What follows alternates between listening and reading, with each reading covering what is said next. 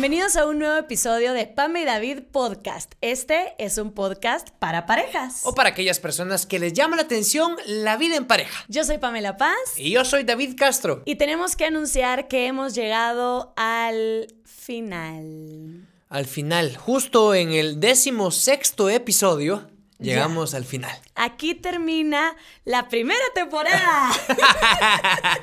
la primera temporada de, de Pame y David ¡Tum! Gracias a los que nos acompañaron, de verdad, muchas gracias. Fueron 16 episodios de temas tan variados, siempre basándonos en temas de pareja, porque es lo que nos importa, ¿verdad? Es lo que nos interesa realmente, ya sea que ahorita tengas pareja o no, lo que queremos es tener un, un momento, un espacio donde hablemos cosas que aportan a tener una vida en pareja. La idea es que basados en experiencias, en anécdotas, en datos, en opiniones de expertos, todos enriquezcamos lo que queremos lograr a nivel personal para tener una buena vida o una vida funcional en pareja. Y creemos que lo logramos con la ayuda de ustedes, por supuesto, con la ayuda de artículos, con la ayuda de expertos, Jan, por ejemplo, también que nos ayudó mucho, pues lo logramos lo queremos seguir haciendo, queremos variar la dinámica. Sabemos que este asunto de las plataformas digitales y las redes sociales es muy dinámica, va cambiando de inmediato y tenemos que adaptarnos. Nosotros somos nuevos en esto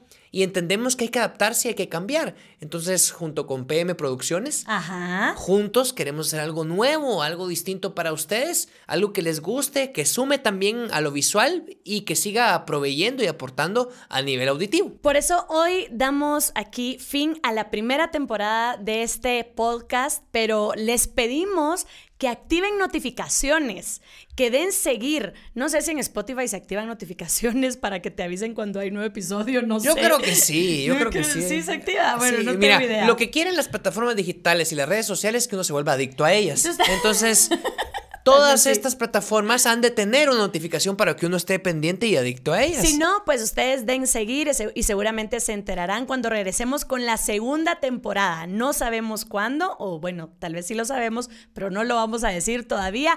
Activen notificaciones en YouTube si todavía no se han suscrito a nuestro canal. Estamos como Pame y David Podcast. Y en las plataformas de audio, Pame y David, así nada más. Solo Pame y David lo encuentran, se suscriben o le dan seguir o le dan descargar, lo que ustedes quieran, ¿verdad? O le dan like. Así es. Ahorita llevamos casi cinco minutos de estar hablando, ¿verdad? Un poquito menos. Es que dije adicto y de repente eh, YouTube o alguna plataforma Te va a, censurar va a identificar que estoy hablando de adicciones y nos va a censurar. O sea, es muy probable que este capítulo lo vean muy pocas personas. No importa, ya, no importa. No, estamos exagerando, estamos exagerando. Pero bueno, con este episodio vamos a terminar la primera temporada, pero es un tema importante y vamos a preguntarte a ti que nos estás escuchando o que nos estás viendo. ¿Crees que antes de iniciar una relación o iniciando la relación, hay que ir lento. ¿Por qué hay que ir lento?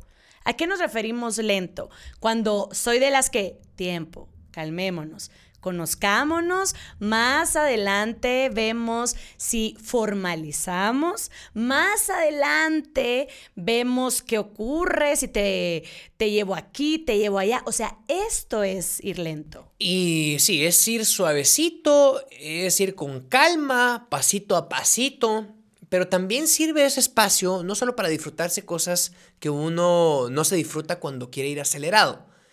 La idea también es modificar conductas, actitudes y comportamientos o tradiciones o costumbres que tenemos, modificarlas no solo para hacer feliz a una persona, sino que de repente son actitudes que no nos hemos dado cuenta o comportamientos que no nos dimos cuenta que teníamos. Y al convivir tanto con una persona, se hacen notables uno no se da cuenta que uno tiene algún tipo de problemas. Y convivir tanto con una persona es lo que a uno le puede servir de espejo o de decirte, haces esto mal. Sí, o sea, no solo es de para conocerlo, sino para conocerse. Para conocerse a uno mismo, porque tiene un rebote de una persona con la que uno convive bastante, que esa persona no va a ser tu mamá, te lo cuento una vez. Porque para tu mamá y para tu papá probablemente sos perfecto, perfecta. Pero para la persona que estás conociendo no siempre vas a ser perfecto. Exacto. Entonces, esto en nuestro grupo de Facebook pues le hicimos la pregunta a la gente. ¿Ustedes creen que hay que ir lento en una relación?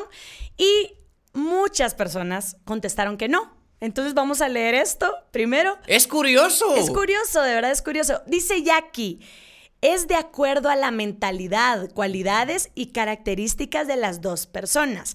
En mi caso, dice Jackie, hablamos siete días por chat y a la primera salida nos hicimos novios y llevamos tres años juntos. Bueno, y me imagino que les está funcionando para que se haya animado a escribir es porque van bien, ¿verdad? Dice Albany o Albany o Alban. Es Albany, es, es alguna ciudad allá en el estado de Nueva York. nos escribió, yo me voy de jeta. Ah, está, entierra la boca. El que tenga miedo a morir, que no nazca, dice. Ah, ¡Qué barba, mira! Me la voy a robar. la bolsa me le eché esa frase. Albany Analí así nos puso, yo me voy de jeta. Y varias personas le dieron me encanta, le dieron pues me, se identificaron. y todo. Katy dice, yo me fui como a mil por hora. Novios en la primera salida. Comprometidos un mes después. Casados dos meses después del compromiso. Y aquí estamos 12 años más tarde, juntos. Muy bien, felicidades también. O sea, es que no hay una fórmula. Por supuesto, no, hay una fórmula, ni tampoco algo, una receta, un conjuro que te diga así va a funcionar y así tiene que ser. No es una operación matemática donde tiene una respuesta que probablemente sea la única. No, tenés que conocerte tú. Pero sí hay pistas, hay indicios que dicen que es mejor o puede ser mejor darse un chancecito más un tiempecito más para conocerse. Sí, a mí me hacen la pregunta que les estamos haciendo a ustedes de, ¿hay que ir lento en una relación? ¿Por qué hay que ir lento? Yo voy a decir 100% sí hay que ir lento. Sí. 100%. Porque en mi caso, a mí, o sea, yo sí, yo sí soy de las personas que tiene que ir tanteando el terreno. Sí. O sea, yo sí tengo que saber en dónde estoy parada y no solo en dónde, sino que si llueve, cómo se pone este terreno cuando llueve. Cuando hay mucho calor, cómo se pone este terreno cuando hay mucho calor, mucho calor. O sea, tengo que ir viendo bien qué pasa y esto solo lo puedo ir conociendo con el tiempo. Yo no puedo hacerlo como Al Albani. Yo no me puedo ir de jeta. No, a ti es que regularmente te gusta tener todo controlado. no es que me controle a mí. lo controlaba. sí. Pero sí, regularmente a Pame le gusta tenerlo todo controlado. Si vamos a ir de viaje, que sea con una agencia de viajes. Si vamos a ir a trabajar, pues que yo tome decisiones. O sea, en casi todo lo que hemos hecho juntos, yo, me, yo he notado bastante que sí le gusta a Pame o prefiere tener el control. No absoluto, algo de control, o por lo menos que no tenga incertidumbre. Basta, bueno, voy. No voy a tener el control, pero por lo menos dígame qué voy a hacer, a qué vamos y a dónde vamos estamos de acuerdo que las sorpresas son buenas, pero para una relación en pareja, irse sorprendiendo cada minuto, a cada segundo, porque no te diste el tiempo de conocer bien a esa persona, eso puede resultar fatal en la relación, porque se van a terminar odiando. Vas a conocer detalles o aspectos de tu pareja que no te imaginabas que una persona podría tener y vas a decir y vas a pensar que es en tu contra. Que si lo que está haciendo esta persona es mostrando su verdadera cara y no es nada en contra tuyo, al contrario, no te diste el tiempo necesario para conocerle esa cara que tenía allí. Y yo no estoy diciendo me fui lento y no me beses. No nos agarremos las manos. No, o sea, no, simplemente me fui lento en el sentido de yo no le voy a contar a todo el mundo que estamos saliendo. Tampoco voy a hacer cosas o no voy a formalizar esta relación tan rápido porque todavía no sé qué onda. Y pasaron cuatro meses, David y yo saliendo, conociéndonos. Viéndonos todos los días, pues trabajamos juntos. Pero aparte de vernos en el trabajo, o sea, nos íbamos a comer aquí, cenita allá, vamos al cine. Todo esto estaba ocurriendo, pero yo no podía formalizar todavía. Yo tenía que conocerlo bien. Entonces, para mí sí es importante ir lento para después no estrellarme, porque yo voy a sentir culpa. Si me fui rápido, emocionada, ilusionada, y de repente voy a ver cosas de David o cosas mías que nunca había visto, pero todo fue por irme acelerada. Por ejemplo, si nos hacíamos novios a las primeras semanas, si yo fui celosa loca, a la iba a ser ah, peor. Se hubiera amplificado. Iba a ser mucho peor porque en esas primeras semanas era más gente hablándome mal de David, mal de David. Hubiera sido un caos total. No, yo no me hubiera dado cuenta también de cosas de Pame. O sea, sí fue prudente tomarse ese tiempo. Fue prudente que, que también darle chance a tu pareja y darte chance a vos mismo o a ti misma de madurar. Es que por mucho, bueno, hay parejas que se conocen a los 30 y ya están en un nivel maduro, siempre estamos creciendo, siempre estamos madurando. Siempre hay actitudes que vamos a cambiar. Yo les he puesto, ahorita yo no llego a 40 años, pero yo les he puesto que de aquí a 20 años más yo no voy a ser el mismo. Ah, no. Yo, yo o, evolucioné o empeoré, cualquiera de las dos, pero yo no voy a ser el mismo. Siempre estamos cambiando y necesitamos descubrir cómo estamos cambiando y qué necesidades tenemos en ese cambio. Y es algo que uno lo descubre con su pareja con el tiempo. Va, nos hicimos novios a los cuatro meses de conocernos. Salimos un montón y todo en esos cuatro meses. A partir de los novios, íbamos, íbamos pasando a la siguiente fase que podría ser subirlo a las redes sociales, eh, conocer familias. Conocer a algunos amigos, tal vez familia, ¿no? tal vez no, yo te digo, para pasar a la siguiente fase. O sea, ya noviazgo. Sí, ah. ya en el noviazgo. Pasamos a la siguiente fase que, bueno, somos novios, momento de hacerlo público, poquito a poquito. Primero un grupo de amigos, después algunos familiares, Después las redes sociales, ¿verdad? Que la gente cree que está obligada a subir lo que, lo que vive y lo que hace en las redes sociales. Y no estamos obligados. Nadie nos va a matar y nadie nos va a meter presos si no subimos cosas a redes sociales. Se los cuento nada más. Pero creen que están obligados. Y uno a veces en la pareja obliga al otro. No ha subido foto conmigo. ¿Por qué no me ha subido? Eh, eso no sé dónde se me ocurrió, pero... Pero alguna vez creo que lo escuché en algún lugar, en alguna pareja con amigos. No sé dónde lo pude haber aprendido. ¿Yo cuándo? No, últimamente no he subido historias conmigo. Alguna vez lo escuché. No sé de dónde se me viene a la mente. A ver, está hablando de unos cuates, ¿verdad? Pero bueno, esto me lo dijo Pame. Esto me lo dijo ella ya estando casados o estando comprometidos. Pero al principio ninguno se obligaba al otro a subirse en las redes sociales. No, no. Seguíamos tanteando el terreno. Aún siendo novios, seguíamos tanteando el terreno. Sí. Seguíamos conociéndonos sin presionar al otro de algo formal nunca hablar de matrimonio en el primero o segundo año de novios. No, hombre, ni de hijos.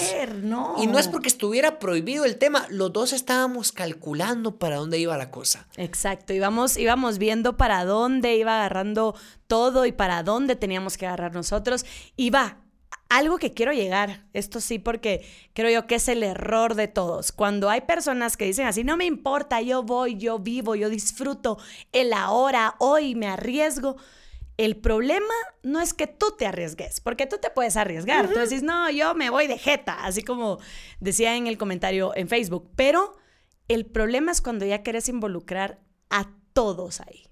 O sea, ya te hiciste novia en unos días de haber conocido a esta persona y de una vez mamá te lo va a presentar, papá te lo va a presentar, amigos vengan, todos. Y hay personas que ya tienen hijos y hasta vienen y que mis hijos te conozcan ya.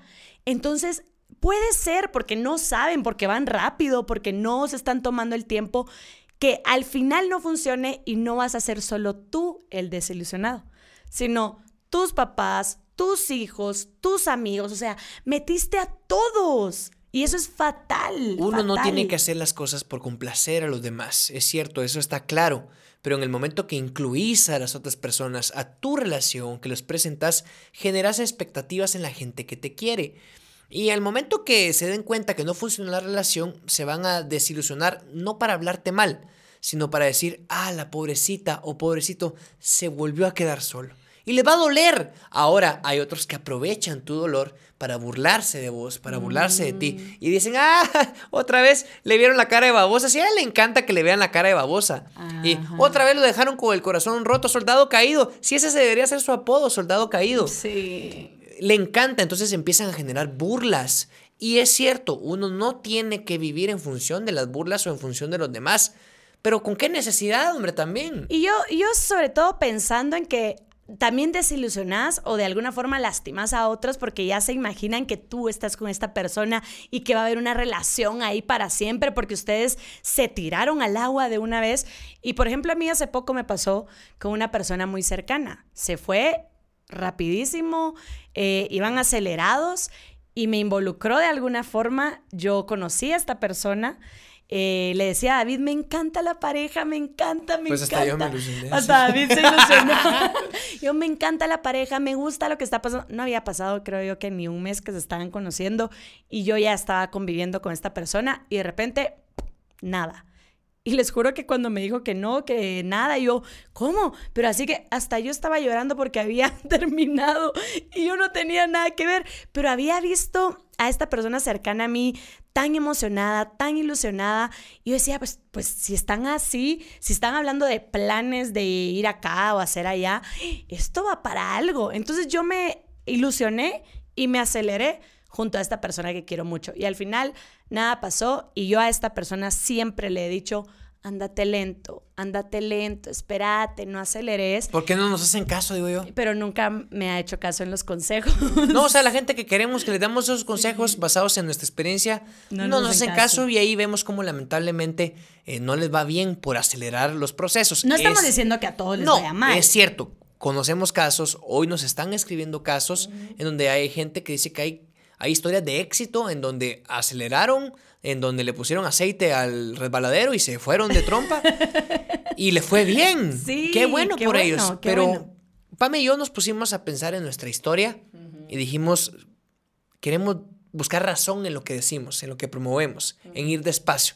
Y encontramos la razón en decenas de artículos de psicoterapeutas y especialistas en temas de pareja. Dice que lo mejor, aunque haya casos de éxito en personas que aceleran las cosas, lo mejor es ir despacio. Y ponen razones de por qué ir despacio.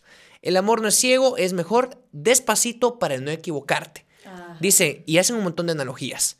Despacito como cuando uno está conociendo un carro y está, ah. Estás conociendo el vehículo uno y estás aprendiendo a manejar dos. Despacito como cuando vas a conocer un lugar nuevo y estás buscando el lugar, estás buscando la casa y vas hasta con luces intermitentes. intermitentes. voy despacito porque no sé dónde está exactamente y no me quiero pasar. Despacito como cuando vas en un lugar de noche, en bajada y con curvas.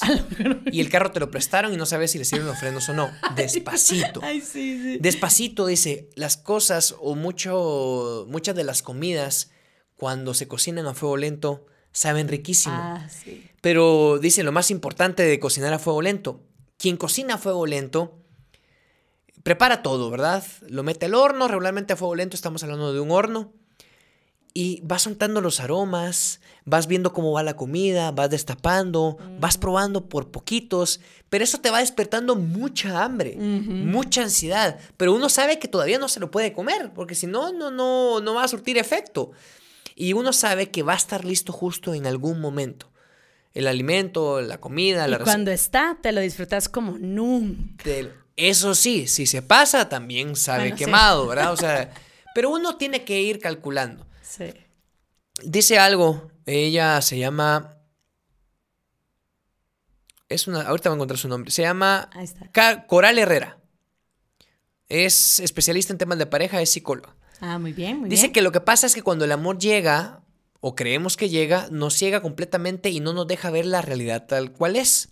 Y empieza algo como la embriaguez o como el efecto de una droga. Cuando uno se enamora y se apasiona con la otra persona y piensa en esa persona todo el tiempo, los efectos pueden ser como las de una droga, como las del chocolate o como las del alcohol. Va a ser efectos efectos en, va a calcular efectos en nuestro cerebro que va a producir sustancias como oxitocina, serotonina, que son similares a las del placer. Y como estamos enamorados, estamos nublados con esas sustancias que no nos damos cuenta que nos está haciendo mal o que estamos yendo demasiado rápido. Y al final es como la droga y el alcohol. Se acaba el efecto y uno se despierta con una cruda, con una goma, como decimos aquí en Guatemala. Fuerte con un gran cuentazo. Entonces, lo mejor es hacerlo despacio. Y dan consejos. Ajá. Dice, ¿cómo detectar si nos conviene como pareja? Bueno, para detectar esto, lo más importante es no ir con prisas. Para saber si lo que toca es formalizar, tenemos que ir despacio. Es que miren, yo voy a cumplir ahorita, en unos días, 11 años con David. 11 años siendo novios. Y todavía cada día veo algo distinto en él, así como él en mí. O sea, yo no puedo imaginarme decir, sí, hoy lo conocí, ya quiero ser su novia, ya me quiero casar. Si yo 11 años después sigo conociendo a David, no puedo imaginármelo. O sea, es algo que yo digo, ¿cómo? O bueno, me, me hace admirar a la persona que es tan valiente y tan de, me aviento. Yo no soy así, de verdad, yo, yo no podría. Yo como dijo David, soy muy controladora en muchas cosas. Estoy trabajando en eso, pero no podría arriesgar mi corazón, porque al final lo que está en juego es mi corazón, es mi vida, porque no es solo de me arriesgo con este cuate a ver qué pasa. Estoy viendo a una pareja. Dije, ay, me casé con él y apenas lo llevo conociendo, unas semanas. Yo no podría. Dice también, hace otra analogía, otro tipo de estudios. Es como cuando uno acepta un trabajo, uno tiene una necesidad, ¿verdad? La necesidad tampoco es tan debido a muerte, pero tiene una necesidad y uno dice, eh, empresa, yo quiero trabajar para ustedes. Y empresa dice, está bien, eh, hay una plaza, pero no es la que usted viene a buscar. Uno automáticamente va a preguntar, ¿Cuál es? ¿Cuál es la plaza? Ajá, ¿cuál es la ¿Qué es plaza? lo que hay que hacer allí? Ajá. No se lo voy a decir. Usted descúbralo cuando empiece a trabajar. Sí, pues. Bueno, está bien. ¿Cuánto es el sueldo? No se lo voy a decir. Ah, ni más. No, no sé. Entonces, alguien va a aceptar porque tiene una extrema necesidad, Necesidad. de llevar presupuesto y sustento a su hogar. Y si vive solo o sola, de llevar presupuesto y sustento a su casa para poder comer y subsistir. Lo va a aceptar a ciegas. Pero el amor es algo de una extrema necesidad. Pues, No, no, hablando, hablando a nivel funcional. o sea, El- sí. A nivel funcional, ¿tú crees que una persona puede sobrevivir sin una pareja? Ah, bueno, así es que nos quedamos en amor, ¿va? En Sí, amor, el amor. El, el amor. el amor o, vivir en pareja. Va, pareja. pareja. Vivir en pareja, ¿Es, es- una necesidad una pareja? ¿No puedes vivir sin pareja? No. ¿Es una necesidad básica vivir No, en pareja? no, No. no. Por lo mismo, no vas a aceptar algo a ciegas. No, Tenés que conocerlo, Es que preguntar, eso, a ciegas, ¿no? platicar, verlo cómo se comporta en sus diferentes hábitats, viendo, ¡Hala, viendo sí! cómo reacciona ante diferentes vicisitudes y a diferentes situaciones. Por ejemplo, yo me puedo comportar lindo con mi novia todo el tiempo, uno, dos meses y vamos en el carro platicando, la voy a traer, la voy a dejar, vamos, comemos, conocemos cuates, familia. Pero en una de esas resulta que alguien le pega al carro, un toponcito a mi carro. Me bajo como energúmeno, agarro un bate y le destrozo la cabeza.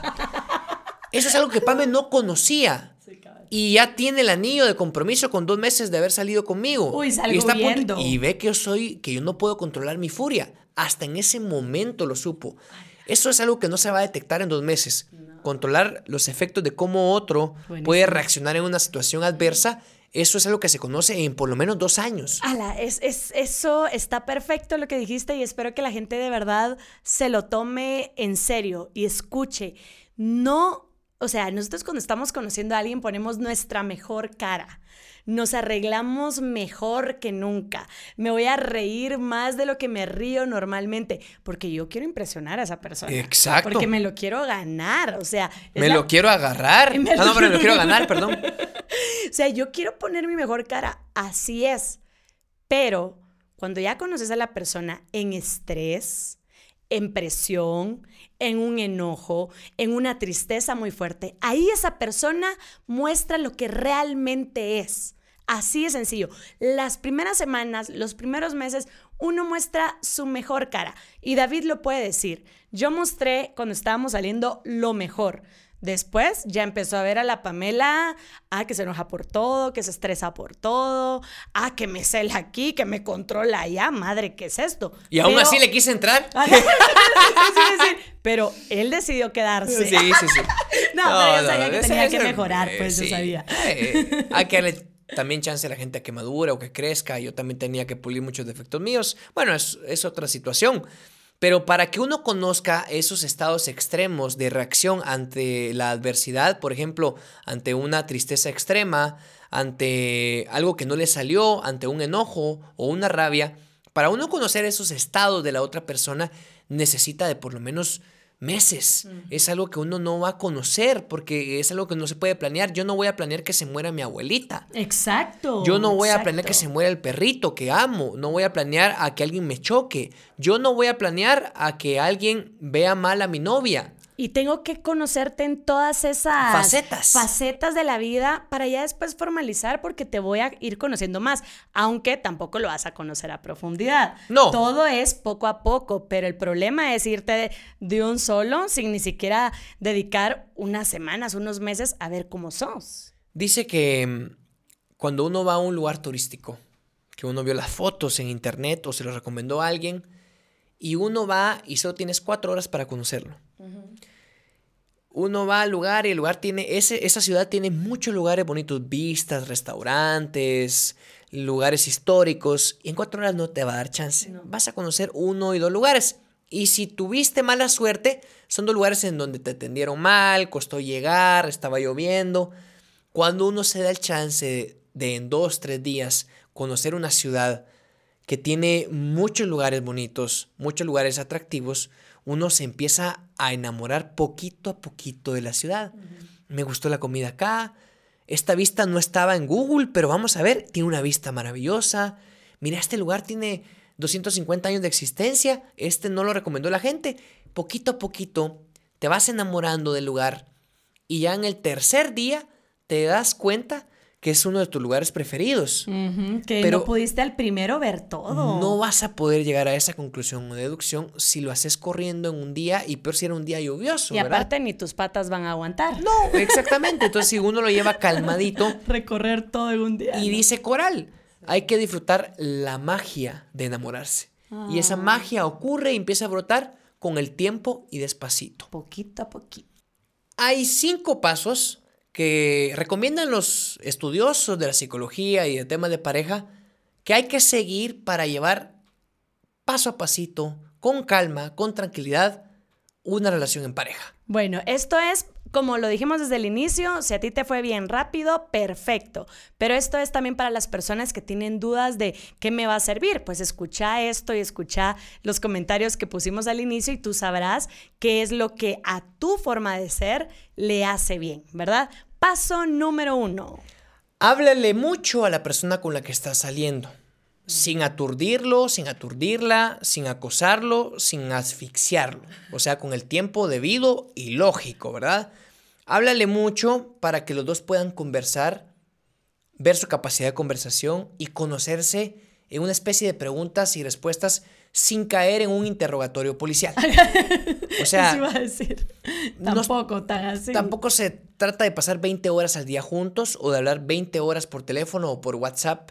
No, hablar bastante, más frecuente de lo que hablarías con, con alguien muy conocido. Pero hablar de la persona, ¿verdad? Porque no es lo mismo decirle, mira, vamos por un cafecito y que te sentes a, ah, cómo está el clima de raro, ¿verdad? Ah, el tránsito. No, no, no, no, no, por eso te digo, una conversación. ¿Cómo estás? ¿Qué hiciste? ¿Y en qué trabajas? O no sé, pero tampoco que parezca eh, no sé, no sé, eh, tomas algo, te inyectas algo, o sea, que no se vea así de... Que no se vea así. Te estoy entrevistando de una no, forma No, no, no, hablar de la infancia, hablar de cosas que le gustan. ¿En dónde naciste? Metas, aspiraciones. Si está trabajando, estudiando, cómo te fue, qué hiciste, qué hacen ahí en tu trabajo, cómo te llevas con tus compañeros. Platicar bastante. Bastante. Y esto es recomendable hacerlo a solas. O sea, es un chat que no sea en un grupo. Ah, no, sí, ah, ustedes eh, dos nada. Uno contra uno. Si es ah. una llamada, que no sea una llamada en altavoz. Ajá, ajá. ¿Verdad? Que sea una llamada, pues algo bien cálido, ¿verdad? Donde los dos estén en un lugar solitos, cada quien en su habitación, en un lugar solito en el carro, etc. si se van a juntar, que estén los dos. Muy Hacerlo así. Ese es el paso número uno, hablar bastante. Paso número dos. Después de esas semanas de coqueteo, de mucha plática, mucha pregunta, mucho conocer la esencia del otro, el paso dos es incluirlo en citas grupales. O incluir a esa persona ah. en citas grupales. Pero no con la gente que más querés, para no ilusionarlos, sino con amigos de o sea, trabajo. ¿Se armó algo en la U? Amigos de la universidad o, amigos con los que te ves frecuentemente y llevarlo en la condición de amigo o de amiga. Ah. O sea, aunque la gente note que están saliendo, nunca demostrarle a los demás que tienen algo. Para que los dos no estén sesgados, o sea, para que los dos se sientan libres de hacer las cosas porque les nace hacerlas. Aunque, por ejemplo, yo invito a Pame a que conviva conmigo a un grupo de amigos. Pame va a ser ajena va a ser desconocida para estos amigos, entonces va a tener, se va a limitar y no va a hacer algunas cosas. Pero si los dos vamos en la relación de cuates o de personas que nos estamos conociendo, molestamos, la yo, yo también me puedo soltar un poquito más. Pero si yo la llevo como mi novia, yo me voy a deber mucho a ella, voy a olvidar a mis amigos y no me va a conocer como soy en mi entorno. Ah, qué bonito. La idea es conocer al otro cómo es en su entorno, cómo es con su círculo de confianza o con la gente que... Sin todavía sentarte con la mejor amiga de toda la vida, nada más. No, no, con la gente más querida no. Ajá, no. No, con gente, con grupo, que se vea como que vamos como cuates a esto, porque te quiero conocer en tu entorno. Me encantó eso. Paso número tres, libera tu espacio mental. A ver. No había entendido hasta que lo leí. Ajá. Si esa persona te gusta, te atrae, tiene muchas cosas en común contigo y está va de dar vueltas en tu cabeza y va a devagar en tu cabeza y nadie te lo quita de la cabeza o nadie te la quita de la cabeza, libera tu espacio mental. Porque entre más viaje en tu cabeza, te puedes obsesionar con esa persona y vas a, vas a llegar a una conclusión. Tengo que estar con esa persona. Ah, es el amor de mi vida. Ella tiene que ser mi novia. Ajá. Entre más vague en tu cabeza, también, ¿qué está haciendo ahorita? ¿Está pensando en mí? Entonces se puede convertir en algo enfermizo y vas a estar con esa persona por las razones inadecuadas. Entonces dice, si sentís que estás pensando mucho en ella o en él, ocúpate. Agarra un videojuego, agarra el celular, haz ejercicio, ve una serie en tu plataforma preferida, ocúpate, porque no dejes que vague tanto. Y esto va a decir, ala, pero si me quiero enamorar, yo quiero que ande ahí y pensar en esa persona todo el día. No, no dejes que vague tanto en tu cabeza. No, ajá, hay que, hay que razonar un poquito más, ¿verdad? O sea, no irnos solo al tema romántico, a lo de las películas. La vida es mucho más que las películas. Ese amor a primera vista no es exactamente como se ven las películas. Entonces hay que razonar un poquito. "Ay, La estoy pensando mucho, lo estoy pensando mucho. Va, Me ocupo. me voy a calmar, voy a bajarle un cachito, me ocupo. ¿En qué? Ahí encontrarás algo para hacer. Paso número cuatro. Número cuatro. Absténganse de hablar sobre su futuro como pareja. Ah, perfecto. Está- es que ese es el error, ¿verdad? Ese de es el una error. vez tirarle, casémonos. Sí. Y mira, y si Me quiero quisieras, contigo. si quisieras tener hijos, ¿cómo le pondrías? Sí, hombre, no, no, no, no. Primero no. pueden asustar a la otra persona. Segundo, pueden generar falsas expectativas, ¿verdad? Esperanzas que, que puedan irse equivocadas. Sí. Tercero, también no solo se lo van a generar a otra persona, esas expectativas se le van a generar a ustedes mismos también. Y cuarto o quinto, si ponemos más números, ¿verdad? La temática de conversación o la plática o el centro de la plática va a ser solo de hablar en el futuro. Y cuando uno de los dos quiera cambiar la plática, el otro va a decir, ah, es que no te interesa nuestro futuro, ¿verdad? Ajá, ajá. Entonces, en el momento que sientan que están hablando sobre el futuro, deténganse con respeto. Mira, me encanta pasar el tiempo contigo, me encantas como mujer, me fascinas, tu esencia, tu ser, pero yo creo que por tu bien y por el mío, disfrutemos lo que tenemos hoy Hoy. y a ver a dónde nos va a llevar.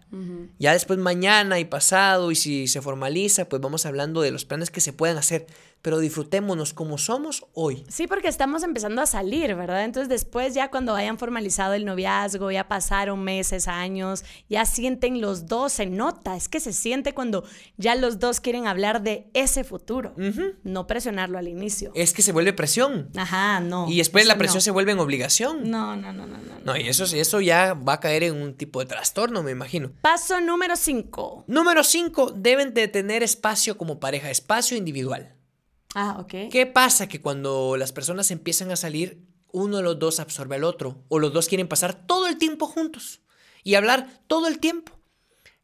Tiene que ser algo prudente, donde no se dejen de hacer las cosas que se hacían como personas solteras o personas sin compromisos, se tiene que seguir haciendo. No tiene que cambiar tu ritmo o estilo de vida de manera drástica, porque si no, tu nueva vida la vas a voltear en función a la otra persona y estás alterando un orden natural de cómo llevar tu vida. Que no pase lo de estoy empezando a salir con alguien y ya ni le hablo a mis amigos. Ya ni siquiera voy a ver una película con mi mejor amiga. No, no, tenés que tener tu espacio porque eso todavía se tiene que mantener en la relación. O sea, aún ahora de esposos yo tengo que tener mi espacio. Yo tengo mi espacio y tú también. tenés tu espacio. y Yo me es- agarro semanas y no llego a la casa. Sí, me voy con mis Famoso. cuates al puerto, a la playa A y la madre. y aparezco todo barbado y pelo largo no, una semana después. Créanme, no estaría No. aquí grabando esto.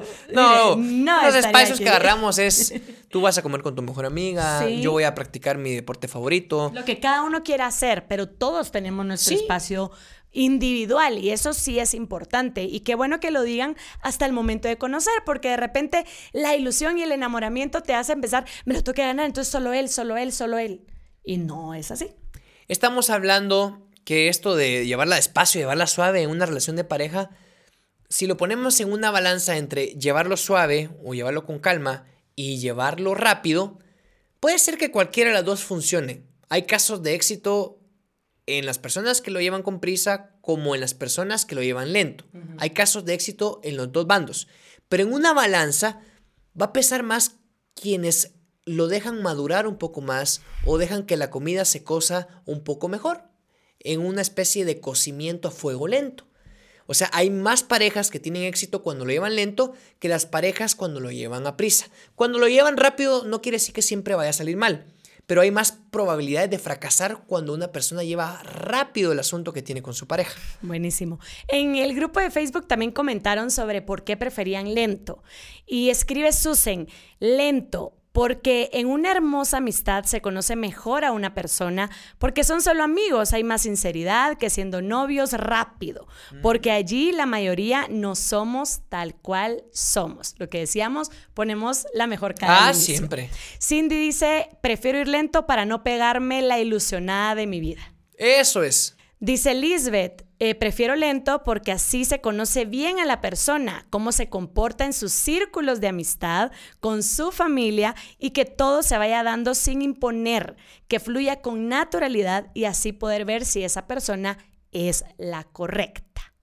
Dice Andreita, creo que ni muy rápido ni muy lento se debe vivir y disfrutar cada etapa del noviazgo. Recordemos que aquí estamos hablando desde empezar a salir con alguien. Desde que se conocen y empiezan a salir, hablan de las relaciones íntimas. Como dicen en, YouTube, eh, hay una palabra que no podemos decir porque nos pueden censurar. No lo podemos decir, pero vamos a hacer la mueca aquí en el video de YouTube. Hablan sobre las relaciones íntimas, que hay quienes cuando empiezan a salir, empiezan a tener esas relaciones, ¿verdad? Privadas. Solo en YouTube vieron cómo hice la dramatización. Si están escuchándolo ahí, ponen el video en YouTube. Capítulo o episodio 16. Pame se está poniendo demasiado erótica. no, pero dicen que hay personas que cuando se conocen, eh, se conocen de la manera en que en el mismo día o en la misma semana en que se conocen empiezan a tener intimidad. Y que no es que sea malo, pero dicen que es un paso que debe ir después de conocerse bien. ¿Por qué? No es por un tema religioso, no es tanto por un tema moral, es por un tema en que eh, las relaciones íntimas proveen un grado de satisfacción altísimo, tanto a uno como a la otra. A veces solo a uno y a veces solo a la otra. Pero promueven, promueven tanta satisfacción o proveen tanta satisfacción que la gente se va a volver adicta a esa satisfacción y va a basar su relación o la relación que no ha comenzado, va a basar ese gusto en esa satisfacción que la intimidad le está proveyendo. Y va a tender a confundir lo que siente porque se está basando en lo físico y en el placer que provee lo físico. Entonces dice, conózcanse mejor antes como personas antes de tener encuentros íntimos. Porque no van a basar su relación o lo que están logrando conociéndose en algo físico. Alarán, me, me, encantó. La verdad que yo sí soy de las que cree 100% que todo debe ser lento, todo debe ser lento en cuestión a la pareja. Y yo no, no me baso en porque está bien o porque está mal, porque es lo correcto o porque es lo incorrecto, sino porque me conozco y sé que soy una persona que tal vez rápido se le puede quebrar el corazón y que vengo e idealizo a alguien. Y si yo rápido me meto ahí, me tiro a que sí, ya seamos novios, casémonos, todo, sin importar nada más, uy, sí me voy a destrozar, sí me voy a destrozar. Entonces, prefiero mil veces cuidar mi corazón, ir lento en todo sentido, para hasta yo saber realmente qué quiero en una relación, hasta para yo conocerme y saber qué puedo dar en una relación y conocer a la otra persona. No solo es para conocer si es buena o mala persona, sino para conocerte tú. Sí. Entonces, eso está perfecto para los que se conocen y saben que rápido les podrían quebrar el corazón. Vayan poco a poco, de verdad, despacito para que eso no asegura el éxito, por supuesto. No, no. Pero tampoco estamos yendo despacito un año después. No, cada quien sabrá cuál es su espacio. Nosotros nos estuvimos saliendo cuatro meses y ya después formalizamos. Pero en esos cuatro meses ya hubo besitos, ya hubo cositas que parecían que éramos novios. No, pero tampoco, o sea, tampoco era que les diga, no dejé que me diera un beso en cuatro No, meses. no, No, no, tampoco. no era así. tampoco, pero No. era, era como para ir viendo qué onda y ya cuatro meses después, va, está bien, formalicemos. Eso es, al final, esto es orgánico, tiene que ser como crecen las plantas, en la naturaleza, los animales, tiene que ser algo, algo que se vaya dando como la biología, algo natural en su debido tiempo y proceso. Cuando uno intenta acelerar con hormonas algunos alimentos, estos alimentos se vuelven dañinos para el consumo de las personas. Cuando uno se hormonea o se pincha para hacer crecer los músculos, uno está dañando su cuerpo porque está alterando una naturaleza. Entonces, no hay que alterar la naturaleza de conocerse como personas, como seres humanos lógicos y conscientes, porque eso nos diferencia a los animales. Hay que hacerlo despacito. Y para terminar, recuerden lo que, lo que ya mencioné, que si tú te vas a ilusionar y te vas a tirar a la piscina sin voltear a ver qué tanto tiene de hondo, si no quieres, pero no tires a tu gente contigo.